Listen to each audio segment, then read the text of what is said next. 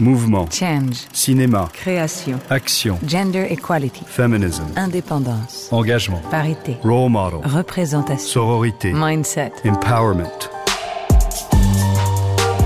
Women, women In motion. in motion.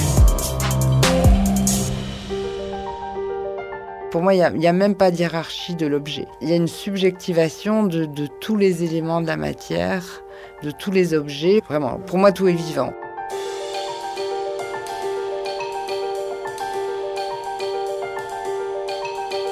Des femmes qui nettoient des statues, un homme qui balaye de la poussière, des tissus enterrés de longues années avant d'être exposés, voilà quelques-unes des œuvres mouvantes, souvent éphémères, de notre invitée, l'artiste belge Edith de Kint.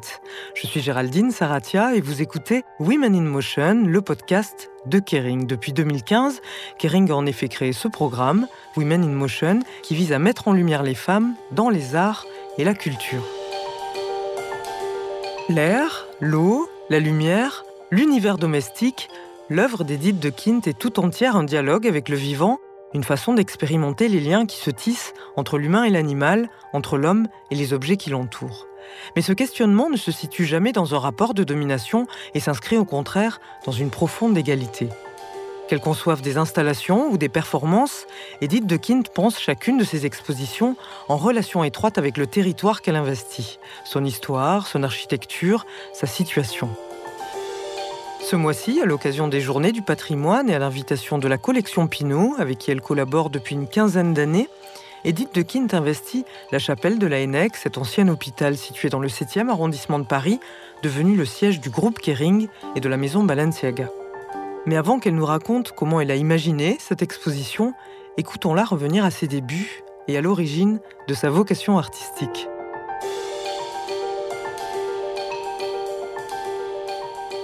Je crois que j'ai commencé comme tout le monde à 3, 4, 5 ans. La différence avec euh, la plupart des gens, c'est que je ne me suis pas arrêtée. J'ai grandi dans un village, mais quand même assez au courant par les revues, la lecture de ce qui se passait dans le monde. J'ai gra- grandi dans les années 60, donc les années radio, télévision, où on était dans cette, cette recherche de- du lendemain et cette espèce d'espoir. Et c'est vrai que j'avais, j'avais la chance d'avoir chez ma grand-mère un, un jardin à moi, une partie de jardin à moi, où j'ai fait plein d'expériences. C'était en Belgique? À l'époque, c'était la Flandre occidentale, maintenant c'est le Hainaut, pas très, très loin de la côte. J'ai grandi entre ces constructions de jardins, les constructions de cabanes faites avec des branchages euh, à la plage, énormément, énormément. Et énormément aussi de couture parce que ma mère cousait, ma grand-mère cousait. Et donc j'ai toujours été entre le textile et l'architecture. Je dessinais tout le temps, je construisais, je, j'ai eu plein de Barbie parce que c'était l'époque et je leur faisais des vêtements, je les mettais en scène dans des espèces d'installations. euh, et ça, et ça s'est jamais arrêté en fait, Ouais. jamais arrêté. Je me projetais pas nécessairement toute petite, mais à 6 ans, j'ai quand même vous demandé pour mon anniversaire un livre sur les impressionnistes. euh, Donc voilà, j'ai très très vite été, été encouragée. Et euh, ce qui est assez, assez singulier, je dois dire, par rapport à mon époque, était encouragée à créer. Et de toute façon, sans avoir besoin d'être encouragée, c'était, ça faisait partie Ouais. de, de ma nature. Et après, est-ce que le- l'identification à, à une femme artiste, à dire je vais devenir artiste, c'est- est-ce que c'est quelque chose qui a été compliqué pour vous ou pas? En fait, je me suis jamais dit je suis une femme artiste. À part depuis quelques années. Mais je, je ne m'étais jamais dit tiens, je suis artiste femme. Je, je me suis toujours dit voilà, je suis une femme qui est une maman, mais ça, j'étais très jeune maman, mais ça m'a nourrie plutôt que handicapée. Et le fait de m'occuper d'enfants, de mes, de mes enfants, de mes filles, ça m'a rapproché de, du domestique. Mais en fait, je me suis jamais beaucoup éloignée des arts domestiques, entre, entre guillemets, donc la couture, la cuisine, euh, le soin, toutes ces choses-là. En fait, moi, je crois que ce qui aurait pu m'handicaper, c'est-à-dire être, euh, être né dans un milieu où il n'y avait pas nécessairement des créateurs ou d'exemples de créatifs, alors il y avait quand même énormément de création, ou le fait d'être une femme, j'ai jamais vu ça comme des handicaps, mais comme des, des richesses au contraire. Hmm.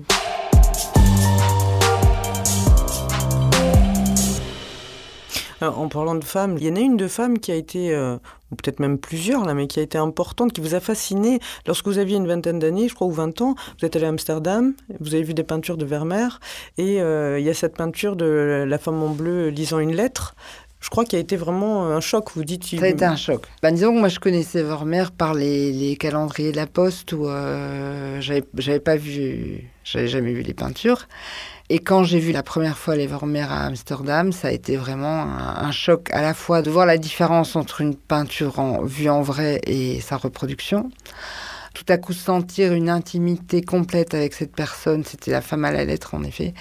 Avec cette personne dans ce lieu, on a l'impression qu'elle bougeait, qu'elle lisait, on a l'impression de sentir le parfum. Enfin, c'était c'est quelque chose de très puissant. J'ai eu tellement d'émotions que j'en ai pleuré. Ça, ça a été vraiment un, grand, grand, une grande découverte artistique.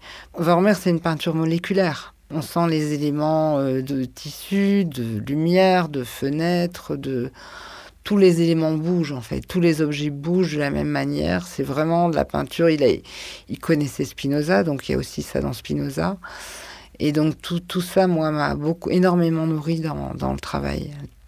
Et puis en fait, après, pendant mes études, j'étais quand même vraiment fascinée par la physique, la chimie. Je crois que j'ai eu des très bons profs de physique et chimie aussi parce que c'est pas toujours évident. On avait la chance d'avoir euh, des très beaux labos. Euh, voilà, on, on, faisait vraiment les choses euh, en laboratoire. Et puis j'ai intégré l'école des beaux-arts. Et là, j'ai fait une formation de gravure un peu par défaut. C'était pas du tout quelque chose qui m'attirait. Et c'est vraiment là que où j'ai compris. Bon, j'avais une facilité à reproduire ce que je voyais qui était instinctive, donc ça m'intéressait très peu de recopier les choses. Et ce qui m'a fait, donc j'ai jamais fait, j'ai fait aucune gravure qui représentait quelque chose, mais par contre, ce qui m'a fasciné dans la gravure, c'est justement toute la chimie et la physique et le rapport au, à l'eau, au gras. Et puis après, euh, quand on doit imprimer, quand on doit imprimer des plaques de gravure, il y a tout, le procédé, le type de plaque. On, on, y met du sucre quelquefois, on y met de l'encre. Tous ces rituels presque cléricaux quelque part. Moi, m'intéressait plus que le fait de reproduire. Et j'étais plus intéressée très vite, en fait, en, durant mes dernières années, il y avait toute une partie de l'école qui était abandonnée qui n'était pas utilisé. Et donc là, pendant toute l'année, je faisais déjà des installations où le soleil était présent, où la lumière était présente. Je faisais des choses sur les vitres, je faisais des, des choses en bois que je mettais au sol. Donc il y avait déjà cette idée d'installation avant quelque part que l'installation soit devenue quelque chose de tout à fait convenu dans l'art. Je crois que bon, je suis d'une génération qui a été très influencée par l'arte povera et l'art minimal. Alors c'est vrai qu'on sent un peu les deux dans ce que je fais, je crois. Il y a quelque chose de minimal dans les formes. Les formes sont simples, relativement géométriques. Les matériaux sont plus du côté de l'arte povera. Et par exemple, le minimalisme, je trouve qu'on a, on a, on a quand même beaucoup oublié qu'au départ, le minimalisme, c'est le fait de rejeter la société de consommation. C'est vraiment revenir à des objets euh, très simples, euh, très rudimentaires. On, oublie que ces mouvements sont des mouvements qui étaient déjà quelque part écologiques ou radicaux dans leur manière de, hmm. de, réagir, parce qu'ils ont été tellement récupérés par un tas de choses qu'on a oublié les fondements de l'arte povera et de l'art minimal, et même du land art quelque hmm. part. Le land art est devenu une manière de faire des jardins, alors qu'au départ c'est une vraie réaction radicale au white cube et au fait de sortir du white cube au refus du, concept moderniste, par exemple, d'exposition transportable. Et moi, j'ai jamais pu faire une expo en disant oui, elle va se déplacer, être la même, parce que l'art a toujours à voir avec le lieu où il a été fait pour moi.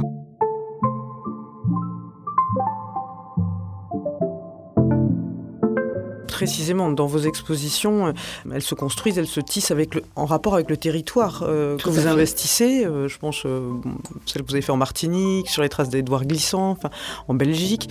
Et là, pour qu'on comprenne votre travail peut-être de manière un peu concrète, il y a cette exposition que vous avez conçue à l'occasion des Journées du patrimoine à la ENEC. Donc la ENEC, c'est cet ancien hôpital, euh, rue de Sèvres, dans le 7e. Est-ce que vous pouvez m'expliquer quel a été le point de départ, comment vous avez travaillé et à quoi ça ressemble pour le visiteur qui arrive? La première approche que j'ai eue, c'est sans visiter, euh, donc Emma Lavigne qui m'a parlé de ce lieu qui était un lieu d'hôpital pour les incurables. Et donc c'est vrai que dans certaines propositions que j'ai faites, il y a quelques, il y en a quelques-unes où le fait de nettoyer, de, soigner, de salir, enfin de faire des gestes quotidiens, mais qui sont du côté du soin ou du domestique, encore une fois, vont être présents dans cet espace. Et puis après, après j'ai vu le, le lieu.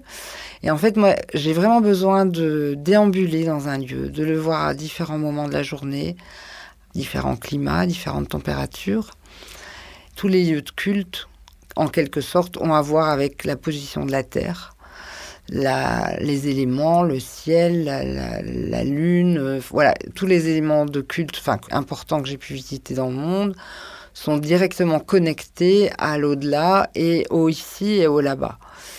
Et donc, on sait d'avance qu'une une chapelle est reliée quelque part à quelque chose qui a trait à l'astrologie, à la direction du soleil. Et donc, l'ANEX, c'est vraiment un vaisseau, un assez grand vaisseau, mais je trouve que les églises ont souvent à voir avec les bateaux. Et pour moi, c'est un peu un bateau. Et donc, il y a eu toute une approche d'abord de concentration dans le lieu, des directions de la lumière, des directions du temps, de la matérialité. Donc, le sol est fait de tomettes rougeâtres et de pierres de France, très blanches, très calcaires. Donc, tout ça, ça c'est intervenu. En fait, je n'avais pas vraiment une idée au départ de la, de la pièce centrale que je voulais y placer. Et puis est arrivée la guerre en Ukraine. Et donc j'avais fait une pièce il y a deux ans à Riga, qui était très en relation avec l'histoire de- des pays baltes, et notamment de l'occupation russe dans les pays baltes. Et j'ai- très vite appris que la, biennale n'aurait pas lieu cette année à cause de la guerre. Donc ils ont, fait du, du lieu de la biennale un centre de secours. Donc j'ai trouvé ça tellement beau que je me suis dit, je vais montrer cette pièce qui était destinée à l'époque à, à Riga. Je me suis dit, je vais la placer ici parce que c'est une pièce qui consiste en des, des vivariums qu'on a récupérés dans l'ancien, enfin dans, le, le tout petit zoo de Riga qui a été construit par les soviétiques. Donc des, sont des vivariums et des aquariums où on voit encore les traces de, Des du animaux. passage des animaux. Euh, il y a quelquefois même encore les noms latins des animaux. Donc il y a cette notion de vide. Le vide, c'est très important. Pour moi, une architecture, par exemple, c'est, elle se définit avant tout par le vide qu'elle crée. Et donc, la notion d'habitacle vide, c'est quelque chose qui m'intéresse beaucoup, beaucoup. Donc, on a affaire à une espèce de procession en entrant dans la chapelle de, de ces vivariums vides qui sont un peu, tout compte fait, une espèce d'arche de Noé vide.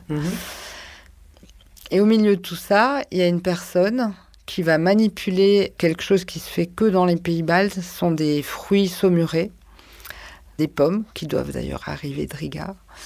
Et donc cette personne va juste prendre une à une les pommes et les déplacer pour créer un tas de pommes dans, qui va se déplacer d'aquarium en aquarium. Donc c'est une gestuelle. On ne sait pas très bien si elle les frotte, si elle les soigne, si elle les... Voilà, elle va faire ce geste et se déplacer très très très lentement dans quelque chose de très vermérien en fait, dans sa présence.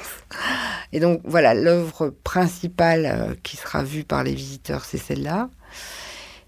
À côté de cette pièce-là, il va y avoir euh, une très grande pièce qui est une vitre brisée, qui a été recousue, rebrodée sur un tissu.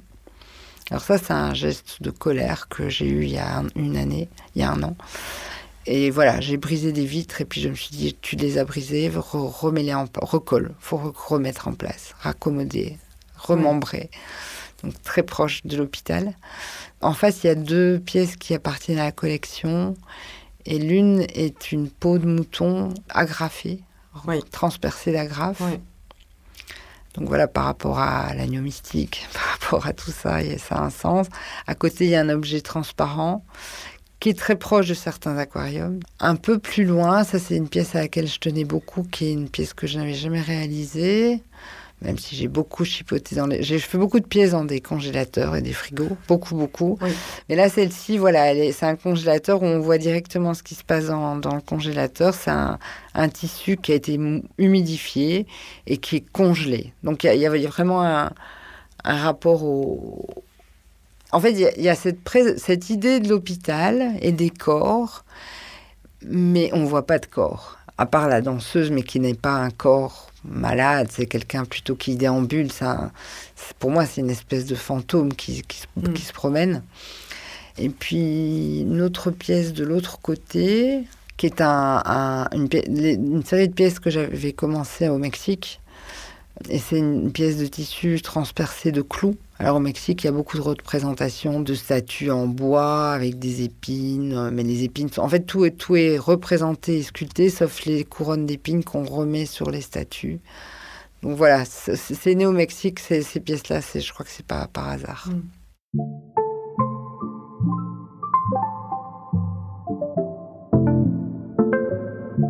On retrouve beaucoup de- d'éléments de votre univers, des expositions précédentes, Ouais. aussi, enfin des, des rappels, même si c'est pas exactement les mêmes pièces, mais euh, juste pour revenir sur cette figure de, de femme qui déambule, qui parfois prend soin. Vous avez, vous avez fait aussi des femmes qui prenaient soin de statues Ouais. euh, par le passé. Euh, là, donc, elle a, elle a des pommes. Cette idée de la femme qui prend soin ou qui répare ou qui, c'est quelque chose qui est important dans votre travail. C'est des gestes qui sont Ces gestes sont quand même très beaux en fait. Par exemple, les gestes du nettoyage du linge sont incroyables. Il y a un vrai plaisir quand on fait ça. Bon, c'est pas très drôle de mettre du linge dans un séchoir, mais je me souviens quand moi-même j'ai habité à la campagne ou quand j'allais chez ma grand-mère et qu'on mettait le linge dehors, c'est un moment sublime. Il y a les odeurs, il y a le vent, il y a tout ce qui se passe dans ce linge, le fait que ça sèche, la couleur que ça prend en fonction de si on a mis du bleu dans. Puis après il y a tout le rite du repassage. Pour moi, ce sont des rites en fait. Et le nettoyage, c'est vrai que c'est dévalorisé alors qu'il y a quelque chose de tellement qui génère un tel plaisir. J'adore, j'adore le propre, même si je fais des pièces qui sont quelquefois très sales. Mais mais il y a, il y a ce rapport euh, aussi euh, attraction-répulsion. C'est vrai que j'ai cherché des choses dans les poubelles. J'ai fait plein de pièces avec de la poussière que j'avais cherché dans les aspirateurs des musées. Mais je trouve que le- les rituels sont tellement beaux, c'est- on, on les a dévalorisés. Mais je crois que tout a été dévalorisé par le, temps, par le, le fait de ne pas prendre le temps de faire les choses. Donc voilà, et ça, ce sont tous des rythmes qui ont énormément changé et peut-être trop vite pour nous. On Oui. on n'a pas eu le temps de réagir en fait. J'aimerais que vous parliez un peu euh, dans votre travail le rapport à la nature, à l'animal, à la relation euh, entre l'humain et l'animal, justement. euh, sans hiérarchie, enfin, ça a toujours été quelque chose de très important. Vous avez développé depuis des années un rapport, euh, comment dire, très juste euh, finalement euh, de l'humain et, de la nature. Aujourd'hui, ça paraît des choses qui vont de soi, même si bon, on est dans une, crise, mais en tout cas, cette pensée, elle, commence à être totalement admise. Est-ce que vous pouvez me- m'expliquer un petit peu, parce que dans votre travail, on a l'impression que c'est une relation, plus qu'il n'y a, a surtout pas de principe de domination. Il n'y a pas de principe de domination et je dirais que c'est peut-être parce que je suis pas du tout dans, dans la perspective du projet. Il y, a, autant de manières de travailler qu'il y a d'artistes, mais il y a des artistes, par exemple, qui travaillent dans une idée de projection. C'est-à-dire, ils préparent les choses, pratiquement au millimètre près. Moi, il y a une partie où je détermine les choses, mais je vais plutôt suivre un objet, une matière, un phénomène météorologique, l'observer et c'est lui qui va guider la réalisation des choses. Ou c'est le geste qui va faire en sorte que les choses ont évolué de telle et telle manière.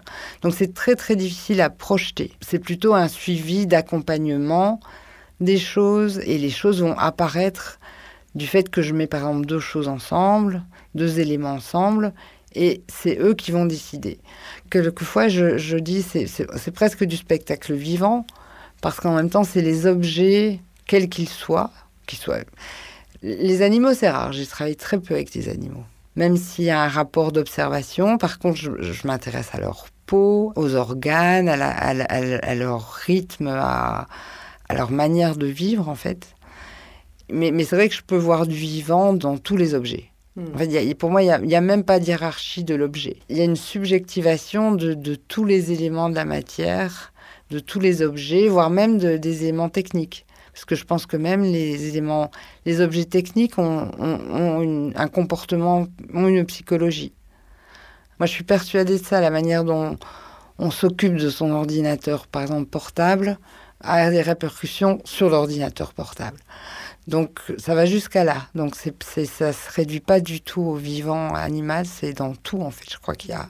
Je sens la vie dans tous les objets, vraiment. Pour moi, tout est, tout est vivant. Donc tout votre travail, c'est une rencontre avec le vivant? Avec le vivant, avec le- les, les éléments à la fois de l'architecture, des matières, les... même les dessins, en fait, c'est la rencontre avec un, un médium, que ce soit du bic, du crayon, du graphite, etc. C'est toujours, toujours comme ça, en fait. Justement, l'époque dans laquelle on vit, bon, où il y a une crise euh, du vivant, de la nature, du climat, est-ce que ça, ça a modifié quelque chose dans votre façon d'envisager euh, votre travail? Je pense que ça a changé pas la manière dont moi je voyais le travail, la manière dont On les autres on votre regarde le travail. Parce que comme je suis dans... J'ai été pour des raisons économiques et puis après par choix, toujours dans l'économie de moyens. Dans ma vie quotidienne, j'ai toujours eu une, vraie conscience écologique parce que voilà, j'ai grandi à la campagne et, et on récupérait tout. Donc la notion de poubelle est apparue dans ma vie euh, bien après. Et je crois qu'on a été débordé, donc je trouve que c'est très difficile. Enfin, c'est un, un sujet très complexe parce que ça nous dépasse. Alors en tant que citoyenne, moi j'ai toujours fait attention. Moi je dirais pas que c'est du militantisme. J'ai jamais changé ma manière de travailler par rapport à ça. Le regard des autres a changé.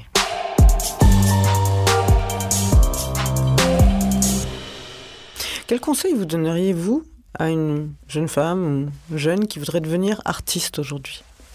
De travailler. C'est tout. Mais oui, je crois qu'il faut travailler. Quoi qu'il arrive, moi, moi, il m'a fallu des années pour avoir une galerie. J'ai eu une galerie à 47 ans, Ouais. Et effectivement, votre travail, il a été montré euh, assez Tard. tardivement. tardivement. Euh, Mais je crois que c'est parce qu'en fait, je, voilà, je suis pas. Déjà, je crois que le fait que je suis, je suis pas quelqu'un qui fréquente le milieu de l'art, donc je- j'ai jamais couru les vernissages et tout ça. Je pense que ça a dû desservir mon travail. Je crois que le travail était est assez atypique. Bon, certains de mes, mes galeristes m'ont dit c'est un travail atypique. Il y a tellement différentes manières de lire parce que toutes les pièces qui sont, par exemple, à l'AENEC, dans un milieu liturgique, elles ont du sens. Si on les met dans une ancienne usine, elles prendront un autre sens. Donc, un de mes galeristes m'a dit un jour, il y a beaucoup d'art- de galeries qui sont intéressées par ton travail, mais c'est tellement difficile à saisir. Il faut s'y plonger parce qu'il y a tellement de couches de sens Hmm. qu'on peut découvrir. Chaque, chaque visiteur, chaque regardeur peut voir vraiment autre chose dans, dans chacune des pièces. Et donc, c'est difficile à cerner. Et je crois qu'en fait, les gens aiment bien les choses qu'ils reconnaissent. Hmm. Et donc, c'est vrai que été difficile à cerner. Je crois que là, il commence à un petit peu à me cerner, mais et encore, je vais peut-être m'échapper. Moi, j'ai jamais pu m'empêcher de travailler. Même si j'ai mis des, des, des milliers de choses à la poubelle, hein, quand j'y suis dit, ah quoi, oui, des milliers de dessins, j'ai mis des choses, des choses à la poubelle parce que j'étais envahie. Mais je ne me suis jamais arrêtée de faire, jamais. Même quand j'ai accouché à, à la maternité, je dessinais. Donc je dis, il faut travailler. Et oui, il y, a- il y a des gens qui réussissent à cause d'autre chose. Je sais pas, je sais pas à quoi ça tient. C'est que c'est complexe. Je sais Travailler. pas. Hmm. faut travailler.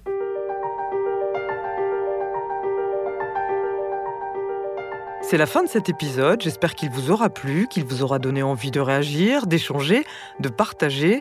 N'hésitez pas à nous suivre et à nous écrire sur les réseaux sociaux de Kering sous le hashtag Women in Motion et à vous rendre sur www.kering.com pour en apprendre davantage sur le programme Women in Motion. On se donne rendez-vous très bientôt pour de nouveaux épisodes consacrés à des femmes actrices du changement.